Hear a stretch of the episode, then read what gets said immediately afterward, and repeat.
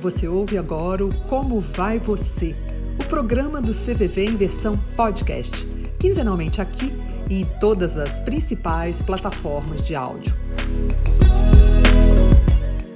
Olá, seja muito bem-vindo, seja muito bem-vinda a mais uma edição do Como Vai Você, o programa do CVV, Centro de Valorização da Vida, serviço voluntário de apoio emocional e prevenção do suicídio. Eu sou o Felipe e hoje a gente vai falar sobre amor. Se aproximando aí do Dia dos Namorados, oportunidade mais do que importante para a gente voltar a falar sobre amor, amor próprio, amor é, para outras pessoas, porque é, se a gente for para pensar, acho que dentro de cada um de nós existe uma criança que busca ser aceita, é, ser querida pelas pessoas, pelo outro. É, o desejo de a gente se sentir acolhido, é, vem desde cedo. E eu acho que começa por essa necessidade vital que a gente tem de se sentir amado pelos pais, que de certa forma representam uma proteção, um abrigo para a criança, né? Mas e como a gente faz quando a gente cresce? E a gente não consegue preencher essa necessidade de proteção, de se sentir amado por alguém. Que vazio é esse que muitas vezes a gente quer preencher na presença de outra pessoa, de um casamento, de um relacionamento, de uma vida a dois? Enfim, são várias questões para a gente pensar juntos e para conversar com a gente sobre elas e outras que vão surgir, a gente convida para participar é, com muita honra uma pessoa que está bastante acostumada a falar sobre isso, que é o Marcos Lacerda. Oi, Marcos. Bem-vindo, obrigado pela presença. Oi, Felipe, é uma alegria estar com vocês e com esse trabalho bonito que vocês fazem. Ah, muito obrigado, querido. A gente também, da mesma forma, agradece e te parabeniza pelo trabalho também que tu desenvolve à frente lá do YouTube, do canal Nós da Questão. Para quem não, não conhece, o Marcos ele é psicólogo clínico há mais de 30 anos, criador desse canal Nós da Questão no YouTube e é autor de diversos livros, é, vários falando sobre justamente o amor. Marcos, e começando a falar sobre isso, assim, a gente sabe que se relacionar com outras pessoas é tudo de bom, né? Trocar é, experiências, sentimentos. Mas assim, por que que ainda pra gente é, é muito frustrante quando a gente não consegue ter um relacionamento romântico? É porque, na verdade, você começou falando de uma coisa curiosa, que é este vazio, essa sensação de vazio e que eu quero preencher com um amor romântico. E aí, vale a pena a gente começar falando sobre isso para chegar no que você está me perguntando. Essa sensação de vazio ela é real, ela existe. E ela jamais vai desaparecer da gente. Já ouviu aquela coisa de todo mundo procura sua metade da laranja, Todo mundo quer sua cara metade, sua alma gêmea. E por que é que a gente procura isso? Porque isso, em algum momento da nossa vida, existiu. Quando? Quando a gente estava na barriga da mamãe. Quando a gente estava na barriga da mamãe, a gente era um só. A gente era completo. Então, se a gente pensar numa mulher grávida, e a gente vai voltar lá para o banquete de Platão, né? Uma mulher grávida, ela é um ser que tem quatro pernas, quatro olhos, duas bocas, porque está dentro dela, né? Nós estamos fundidos com uma pessoa e de repente a gente é separado, há uma ruptura e nesta separação a gente sente muito e a gente é condenado, entre aspas, a passar o resto da nossa vida procurando esse pedaço que falta. Só que esse pedaço que falta a gente não vai achar nunca, porque só se voltasse para a barriga da mamãe. Então é hora da gente entender o que é que uma relação romântica é capaz de me dar. Uma relação romântica é capaz de me dar bons momentos, é capaz de me dar alegria, mas não vai me dar completude. Porque, por definição, nós somos seres que temos um vazio existencial e temos que aprender a viver e a administrar este vazio. Eu acho que me surge muito a palavra aceitação. Acho que aceitar que a gente não vai chegar nunca nessa completude, claro que daí começa a entrar várias camadas, né, Marcos, de vários traumas que a gente tem também, e a gente pode ampliar isso, porque a gente, cada um de nós procura relacionamentos românticos por diferentes formas, né, por diferentes objetivos, digamos assim. Mas claro que no fundo a gente cria uma ideia que é porque a gente quer amar, quer ser amado também. Só que eu acho que a gente às vezes faz um caminho ao contrário. E aí não consegue desempenhar isso, e aí isso é muito frustrante e cansativo também. É porque a gente procura pelo motivo errado. A gente procura uma relação romântica para ser feliz. É hora de você começar a procurar uma relação romântica para fazer o outro feliz. Na hora que você procurar alguém para fazer este outro feliz, talvez você encontre boa parte da sua felicidade. Mas aí traz um outro aspecto que vale a pena também para todo mundo que está nos ouvindo pensar. A gente procura um amor e a gente não vai encontrar. Sabe por quê? Porque amor a gente não encontra, a gente constrói. Amor é uma construção. São dois seres humanos que se encontram e vão tentando ali construir coisas. Eu costumo sempre comparar a gente com elementos químicos. Então, você tem o elemento químico A, que se junta com o elemento químico B, e aí você pode ter um veneno. Aí você tem o mesmo elemento químico A, que se junta com o elemento químico J, e você pode ter um perfume. Em outras palavras, eu não vou encontrar este amor pronto. É no meu encontro com o outro que surgirá em mim o que eu tenho de melhor, porque este outro vai fazer surgir, ou o que eu tenho de pior e eu vou ter que ir entendendo como é que eu vou construindo essa relação. Mas amor não se dá pronto. Ah, encontrei a pessoa que eu amava. Não. Você encontrou a pessoa que você deseja, que você acha bonita, que você tem tesão, a pessoa que você ama, você vai ter que construir no embate com esta pessoa.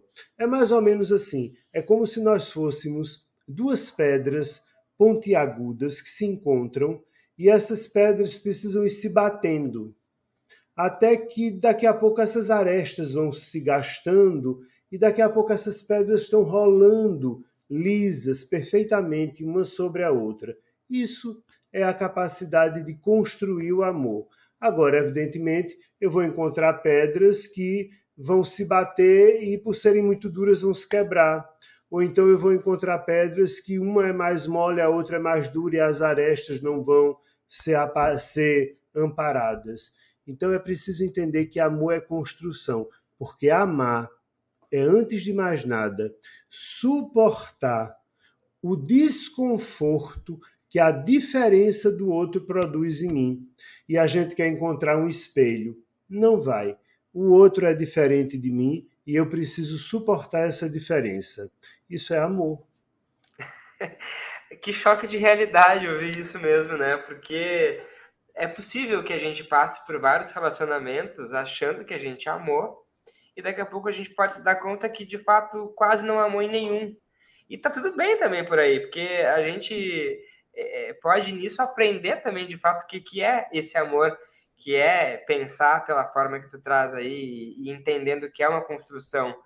Então a gente fica naquela ansiedade de querer amar, amar, mas não consegue amar de fato. Porque também se tem uma pressa hoje em dia. Você disse que eu sou psicólogo há 30 anos, é verdade, então eu sou quase um fóssil. eu sou um dinossauro. Mas antigamente tinha uma coisa que se perdeu. Antigamente as pessoas namoravam, depois elas noivavam, depois elas casavam. Então, eu gosto desse modelinho pelo seguinte: namoro é isto aqui, ó. Para desmanchar é assim. Eu conheci uma pessoa, ah, é legal ir para o cinema, tá, é bom, tal, ah, tá sendo divertido. Quando não faz isso, o noivado já é um pouco mais difícil e o casamento é isso. Só que hoje em dia, as pessoas quando se encontram, elas fazem isso elas não têm mais a paciência de ir aos poucos. Quando você se encontra, você acha que já casou. Não é assim. Porque quando você encontra alguém, você não encontrou a pessoa. Num primeiro momento, você vai encontrar a fantasia que você projeta sobre esta pessoa. Você vai é quase como uma tela. Eu pego o outro como uma tela e pinto no outro o que eu quero que o outro seja. E aí aos poucos essas camadas de tinta vão saindo e o outro vai aparecendo de verdade para mim. É isso que a paixão faz. A paixão me faz fantasiar. Quando é que a paixão acaba? Quando eu começo a ver os defeitos do outro. Porque quando a gente está apaixonado, o outro não tem defeito. Não, é o jeito dele, não, é bonitinho, não, é interessante. Quando a paixão acaba, a gente começa a dizer: nossa, mas eu não gosto disso nessa pessoa. Nossa, mas isso é insuportável. Mas eu amo essa pessoa. Eu quero estar com essa pessoa, apesar disso. Então, é preciso também parar um pouco com a idealização. Ou entender que a idealização faz parte de um primeiro momento, vamos dizer assim. Até porque a idealização, quando a gente começa realmente a, a pensar e criar isso, eh, causa muito sofrimento e angústia, porque é, você planeja na sua cabeça, no seu, no seu interior, que você quer determinada pessoa, e aí muitas vezes você se relaciona e aquela pessoa não é o que você deseja, mas você começa a, a, a aguentar certas questões e pressões, porque ah, eu estou num relacionamento, eu estou com alguém, e aí muitas vezes pula etapas é, uhum. e aí não, não vive de fato aquilo de forma mais tranquila também. É porque, porque a gente é acostumado, afetivamente a gente é tão pobre a gente vive num empobrecimento afetivo tão grande que a gente começa a aceitar migalha. É aquela coisa de é melhor não reclamar para não ficar só. Né? Então o outro está com o cotovelo na minha costela e está doendo, mas tá, deixa o cotovelo na costela porque é melhor do que eu ficar sozinho. Não, não é é melhor dizer: escuta, tira o cotovelo da minha costela porque está me machucando. Vamos encontrar uma posição confortável para nós dois. O nome disso é negociação. Agora, como a gente tem muito medo de ficar só, como a gente tem muito medo de perder quem a gente ama, a gente está perdendo muito a capacidade de negociar. E eu preciso ter a oportunidade de fazer isso que é preciso que você entenda o seguinte: numa relação, sempre tem no mínimo três pessoas. Eu, você e nós. E o nós é uma terceira pessoa. O nós não apaga nem o eu, nem o você. Então, há coisas na, no nós, há coisas em mim que não dizem respeito ao nós, há coisas em você que não dizem respeito ao nós e há coisas que dizem respeito a nós dois. Ou seja, o nós não apaga a individualidade. As pessoas precisam entender que nós mantemos nossa individualidade quando amamos e que tem coisas que não dizem respeito à relação. Essa ideia de que viramos uma só carne quando amamos não funciona, porque não viramos. Viramos uma terceira pessoa, que somos nós dois mas existo eu, existe você, existe nós dois. E olha quanta coisa para a gente poder administrar, então, essa, esses três. E diante disso, assim, que pistas que você pudesse nos dar, assim, que você poderia nos dar para essa certa dificuldade que a gente vê muitas vezes aí na sociedade é de ter relacionamentos duradouros, que as pessoas têm tanta dificuldade de se relacionar e é, justamente procuram aplicativos, encontros, mas nunca conseguem é, manter algo mais concreto. É, é o medo de se comprometer com essas três pessoas aí? Também. Mas se eu fosse dar algum conselho, que eu nem sou de dar conselho, eu daria um conselho a você que está nos ouvindo. Você quer ter uma boa relação? Seja burro. É preciso ser burro. As pessoas, eu vou explicar o que eu quero dizer. Parece uma afirmação interessante, mas eu vou explicar. As pessoas hoje em dia, elas acham que sabem o que o outro está pensando. Elas deduzem coisas. Numa relação eu preciso ser burro. Por mais que eu ache que saiba o que está acontecendo, eu preciso perguntar. Escute, por que você fez isso? A resposta pode ser completamente diferente da que eu estou pensando. Mas se você observar nas relações hoje em dia, as pessoas fazem muitas inferências. Fez isso porque não me ama. Disse aquilo porque estava pensando em tal coisa. As pessoas acham que adivinham coisas. É preciso ser mais burro. Eu não sei o que se passa na subjetividade do outro. E por mais óbvio que possa parecer, eu preciso comunicar a minha subjetividade e preciso perguntar a sua. Escute, você me disse isso assim. O que é que você queria realmente dizer quando disse isso? Pode ser uma pergunta óbvia, mas pode ser que a resposta do outro não seja tão óbvia quanto você está pensando. Pode ser que você diga: escute, você disse isso porque você não está querendo passar o feriado comigo, é isso. Mas as pessoas não perguntam, elas adivinham. E aí já começa a dar conflito. Então, experimentem saber menos dentro de uma relação e perguntar mais.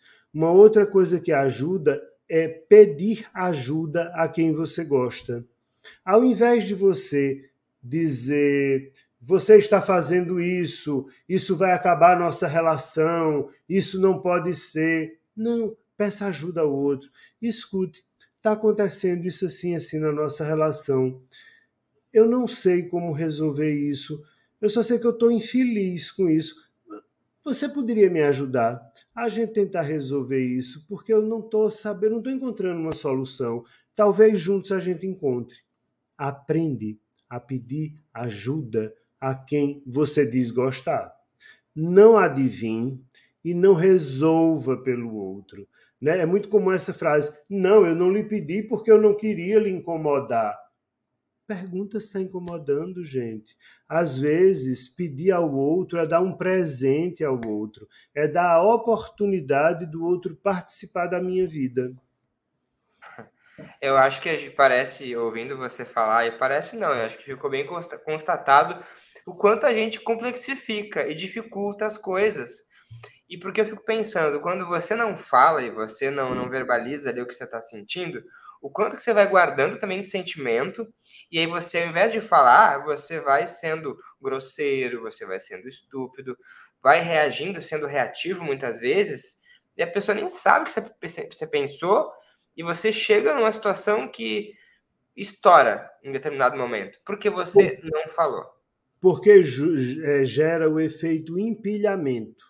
Quando você não pergunta, quando você não pede ajuda na hora, você empilha. Aí você vai empilhando, empilhando, empilhando. Aí um belo dia, na hora de uma briga, a pilha inteira cai. Aí daqui a pouco vocês estão brigando, vocês não sabem mais nem pelo quê. Vocês estão brigando por coisas que aconteceram há três meses atrás e já não faz mais nem sentido aquilo lá. Mas é porque a pilha caiu. Então, evita o efeito empilhamento. É na hora. A gente resolve na hora. Fiquei confuso, diz na hora. Não me senti confortável, diz na hora. Preciso de ajuda, pede na hora. Ah, mas devia ter percebido que eu estava precisando de ajuda. O outro não tem bola de cristal. Eu é que queria que o outro adivinhasse, mas o outro não adivinha. Então eu que diga. Porque quando as pessoas não sabem das coisas, a gente ensina, principalmente quando interessa a gente que elas aprendam. E eu acho que acaba sendo bom para ambos, ambas as pessoas, porque você fica tentando fazer isso e, e vai faz um efeito contrário a, a você, porque tem um pouco de vaidade aí, de orgulho, de ego também. Um pouco você está sendo gentil, né? Tem muito de vaidade, porque eu preciso dobrar o meu orgulho e a minha vaidade para me comunicar com o outro. E nós vivemos numa sociedade que nos ensina que mostrar sentimentos é mostrar fraqueza. Eu prefiro pensar que mostrar sentimento é mostrar humanidade. E a minha humanidade está posta. Eu posso sentir qualquer coisa. Sentir não é um problema. O problema é o que é que eu faço com o que eu sinto. Mas sentir, eu posso sentir qualquer coisa. Pois é, é a gente tem essa liberdade, mas é, Também por outro lado, né, Marcos, fico pensando no medo também, porque muitas vezes a gente tem medo de falar, tem medo de despertar uma situação, algum gatilho em alguém, e aí aquilo pode se transformar para um outro ir para um outro caminho, mas eu acho que são riscos que a gente corre também. Faz parte correr riscos também. Também, mas aí se parte de um pressuposto errado, que é o pressuposto de que eu sou eu quem crio alguma coisa no outro. Vou lhe dar um exemplo, você vai entender. Vamos pegar o exemplo do ciumento. O ciumento acha que tem que estar vigiando a pessoa que ele ama, porque senão esta pessoa vai encontrar alguém que tem alguma coisa que ele não tem, ou ele ou ela, tanto faz, que ele ou ela não tem, que é melhor, é mais bonito, é mais rico, é o que for. E aí este outro vai então seduzir a pessoa que eu amo. O outro não tem esta força. O outro só terá força sobre mim se eu investir afeto neste outro. O que é que eu estou querendo dizer? Que o que cria afeto por mim, por outra pessoa, é a minha subjetividade e não o outro. Ah, porque o outro é mais bonito, porque o outro é mais malhado, porque a outra é mais não sei o quê. Isso não significa nada. Um exemplo simples: você que está me vendo agora, para os meus padrões do que seja um homem bonito, eu não me acho um homem bonito, eu não sou um homem bonito, para mim eu não sou. E tudo bem, isso não é um problema, eu não preciso ser bonito. Também é preciso acabar com essa história de que todo mundo precisa ser bonito.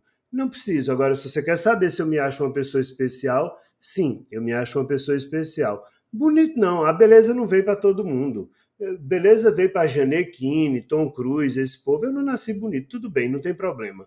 Mas certamente deve ter alguém assistindo, alguma alma boa assistindo isso e me achando bonito.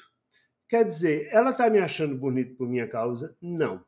Ela está me achando bonito por questões dela, por pela subjetividade dela, pela história de vida dela.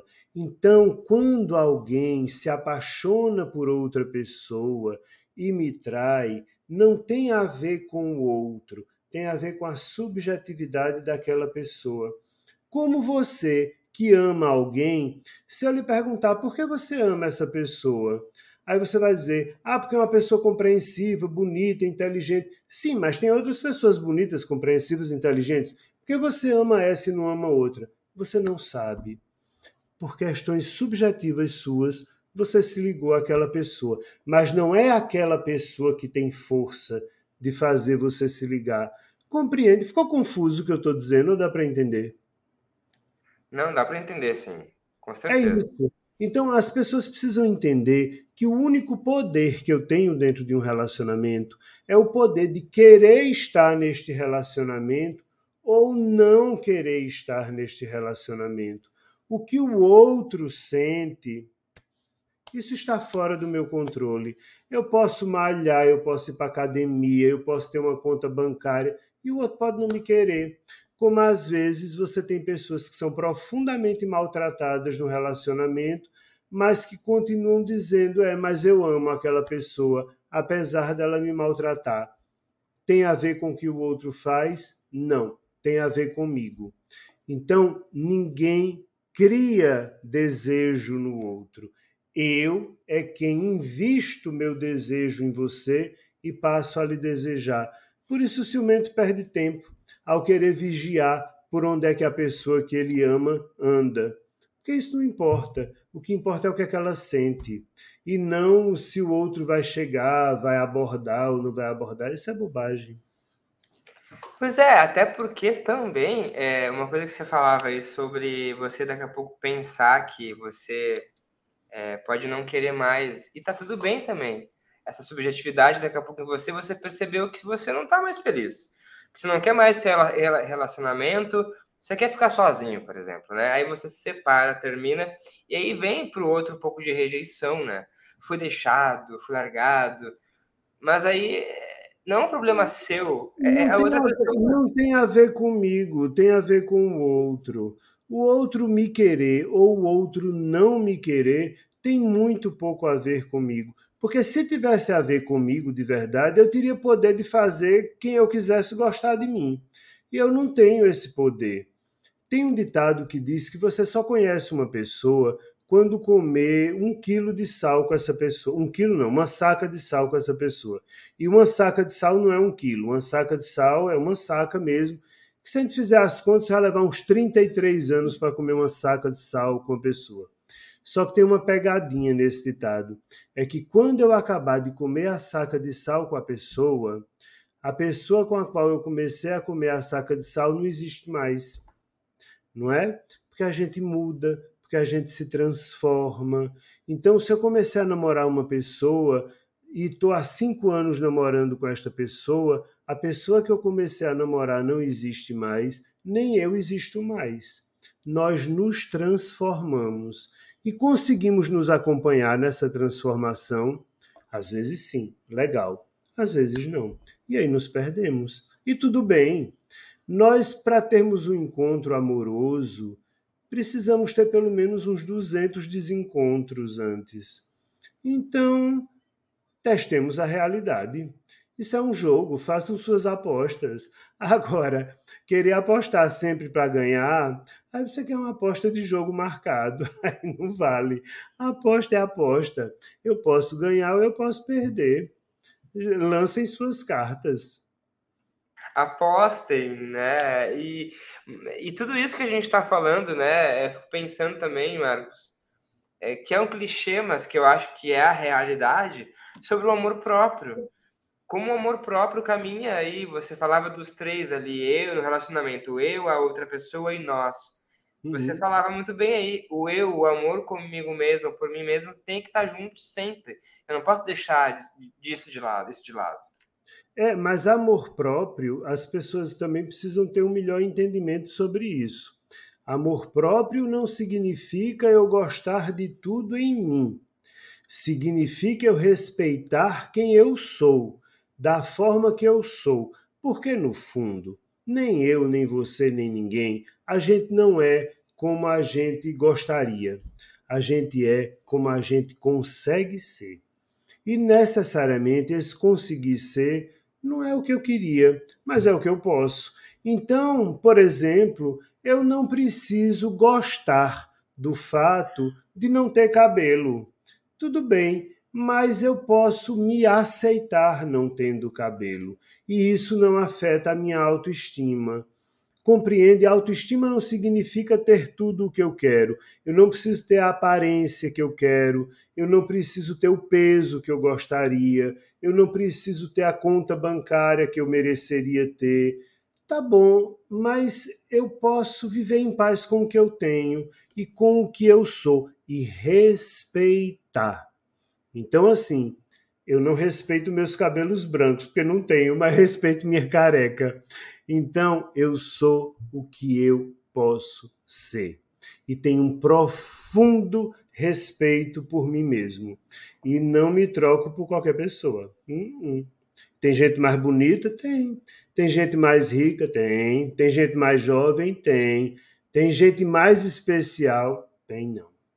Duvido. Isso daí eu acredito. Olha que importante a gente ouvir isso. Acho que até nos tira um pouco de um peso, um pouco, né? De a gente ser o que a gente pode ser. Isso é muito especial ouvir é você falando isso. É, é o possível.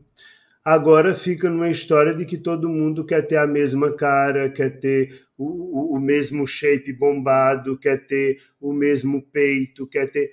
Não vai ter. Ainda que você use de artifícios que não são muito saudáveis, como anabolizantes, coisas assim, você tem uma estrutura óssea, você tem uma genética que não vai desenvolver como você quer, vai desenvolver como você pode. Então, respeite-se como você é. Amor próprio significa isso, respeitar a minha própria natureza. Porque aí a gente cai num conceito interessante. No final das contas, ter amor próprio é conseguir ser uma pessoa livre. Agora, o que é ser livre? Ser livre é fazer o que eu quero, do jeito que eu quero, na hora que eu quero, como eu quero, onde eu quero? Não. Isso é ser irresponsável. Uma pessoa verdadeiramente livre é aquela que escolhe em que jaula quer estar presa. Porque sempre haverá uma jaula. Agora, eu estou na jaula que eu escolhi, ou eu estou na jaula que a minha família disse que eu deveria estar, que a sociedade disse que eu deveria estar. Então, é preciso ver. Na hora que eu consigo escolher as minhas jaulas, eu vivo em paz, minha liberdade. Porque o que quer que eu escolha, eu estarei preso.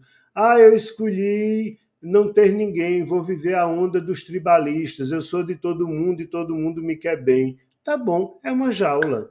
Você fica preso numa situação onde você tem acesso a muita coisa, mas você também perde acesso a uma série de outras coisas, como uma relação sólida, única, com uma pessoa só. Ah, eu vou querer viver uma relação só com uma pessoa. Eu vou ter que abrir mão de um monte de outras coisas. Para cada escolha, uma perda.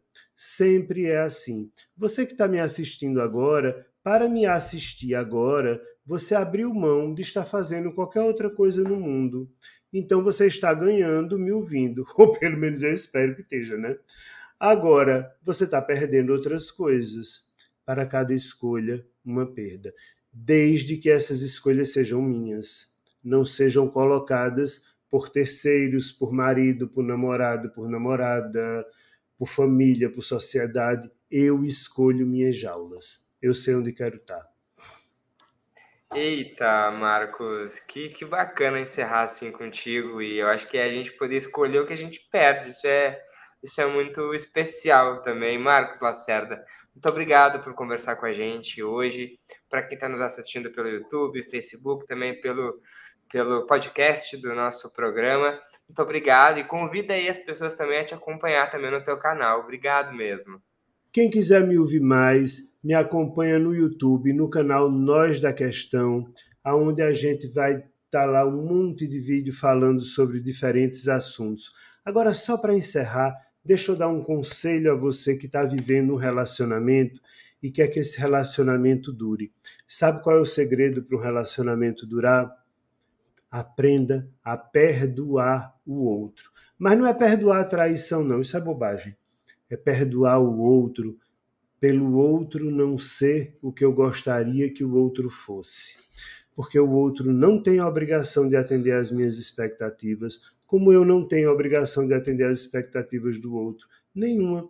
Nem expectativas estéticas, nem expectativas de qualidade nenhuma. Mas eu posso amar o outro apesar do outro não atender às minhas expectativas e minhas fantasias. Pensem nisso. Fica aí o, os pontinhos finais para a gente pensar. Marcos, obrigado. Muito obrigado pela tua participação, poder contribuir com a gente aqui no CVV. E lembrando sempre, se você aí que está nos ouvindo quiser falar com o CVV, a gente está disponível 24 horas por dia pelo telefone 188 e também outras formas de atendimento pelo chat, e-mail, lá no site cvv.org.br. Vai ter sempre um voluntário para poder conversar contigo e a gente vai estar sempre aqui a cada 15 dias, sempre com um novo assunto para você poder acompanhar. Só seguir as redes sociais do CVV Oficial. Obrigado, Marcos. Até a próxima, viu? Obrigado a vocês. Até a próxima. Valeu. Tchau, tchau. Tamo junto virou uma expressão comum e estar junto de verdade é olhar o próximo com empatia, de forma solidária e acolhedora. Seja voluntário do CVV e esteja junto de quem precisa conversar. Os voluntários do Centro de Valorização da Vida oferecem apoio emocional gratuitamente por telefone, chat e e-mail.